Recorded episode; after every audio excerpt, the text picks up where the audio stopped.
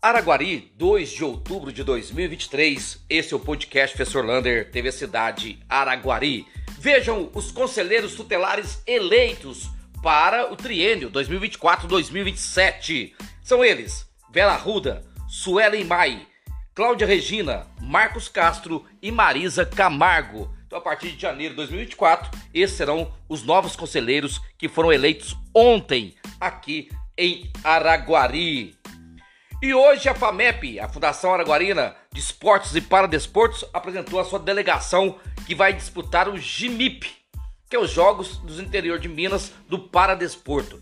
Pela primeira vez, Araguari terá a maior delegação de todo o GIMIP. Lembrando, anos atrás, Araguari nem disputava o Paradesporto. E olha, atenção você que tem food trucks, aqueles carrinhos que vende sanduíche, vende comida. Amanhã, terça-feira, lá na CIA, vai ter uma reunião importantíssima, duas horas da tarde, para verificar a regulamentação do Food Trucks em Araguari. Duas horas da tarde, não perca lá na CIA.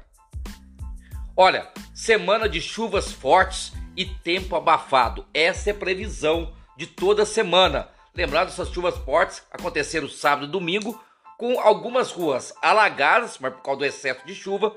E agora sim, Semig, pelo amor de Deus, choveu, acabou a energia. Vários bairros ontem, domingão à noite, sem energia por conta da chuva. Basta um pequeno relâmpago e a Semig não suporta essa carga de energia, desligando a energia de todo mundo. Um absurdo. Falando ainda em chuvas fortes, quem teve trabalho demais hoje na segunda-feira foi a Secretaria de Serviços Urbanos. Passou em todas as ruas, limpando geral por causa da forte chuva, arrastou muita terra, brita, areia e mato para todas as ruas. Portanto, trabalho incansável. E uma boa notícia, olha, Rua Natal Mujali, no centro da cidade, recapeamento geral daquela rua. Olha, estava precisando, porque o asfalto ali estava bem gasto. Enquanto isso, a Rua João Rodrigues da Cunha, aquela rua ali que vai para o portal dos IPs, já está com suas obras correndo e pode ser entregue pelo menos a parte duplicada agora em outubro. Vai depender muito desse período chuvoso. Olha, você quer fazer um curso de salva-vidas gratuitamente? Entre lá no, Instagram do Corpo de Bombeiros e faça sua inscrição. Olha, o curso é gratuito e a inscrição até o dia 6 de outubro você pode fazer esse curso e depois trabalhar aí como salva-vidas em vários clubes de nossa cidade. Olha, acontecendo muitas blitz em Araguari e toda Minas Gerais. Agora é o IPVA cobrando o final das placas 4, 5 e 6. Então, se sua placa do carro foi terminada em 4, 5, 6, você já tem que mostrar o IPVA 2023 pago. Portanto, não caia na blitz para não ter o seu carro recolhido.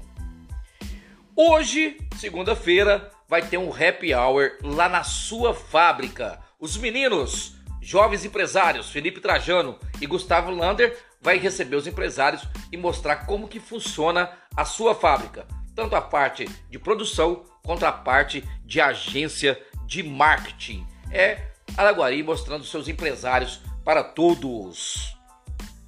E Araguari Vôlei, olha, venceu Monte Carmelo no sábado por 3 sets a 0 e agora quarta-feira vai lá em BH enfrentar o Itambé Minas. Essa é a briga direta para o segundo lugar no Campeonato Mineiro. Araguari Vôlei vai bem demais no campeonato e quem sabe traz uma vitória lá de BH.